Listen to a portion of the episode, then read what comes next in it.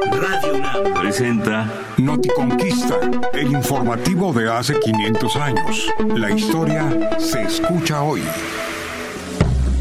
¿Por qué razones los indígenas mesoamericanos no se unieron para enfrentar a los conquistadores españoles? ¿Cómo es que millones de personas y cientos de miles de guerreros no pudieron ponerse de acuerdo para vencer a una expedición de 500 personas y 12 caballos? Muchas veces se ha dicho que fue por la traición de algunos como los tlaxcaltecas.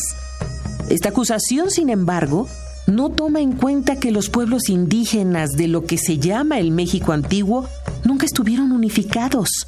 No los unió ningún imperio o gobierno, pues siempre se organizaron en múltiples ciudades, estados y reinos.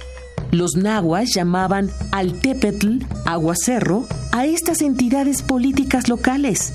Cada Altepetl tenía su propia historia y su propio territorio. Era poblado por un grupo humano que se sentía emparentado entre sí. Los gobernantes tenían, antes que nada, la obligación de defender su Altepetl. Por eso, los tlaxcaltecas que se aliaron con los expedicionarios españoles no traicionaron a nadie.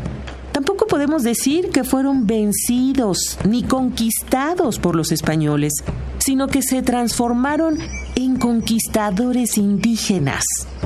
La siguiente pregunta sería, ¿por qué razón estos conquistadores indígenas no defendieron lo suyo?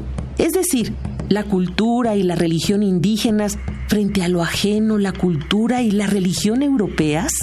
Para responder, hay que tomar en cuenta que en el mundo mesoamericano no existía la idea de una religión verdadera y única, como pretendía ser la católica.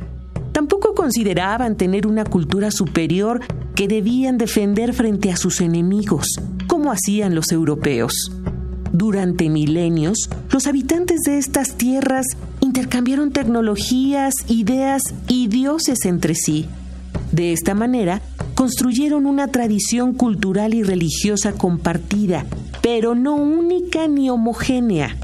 Siguiendo esta lógica, cuando llegaron los expedicionarios, los nativos comenzaron a utilizar sus tecnologías, aprender de sus ideas y relacionarse con sus dioses.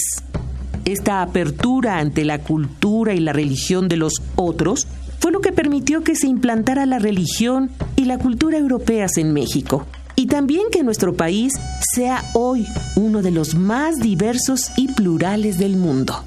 Visita la página noticonquista.unam.mx y sigue Noticonquista en las redes sociales. Radio UNAM, experiencia sonora.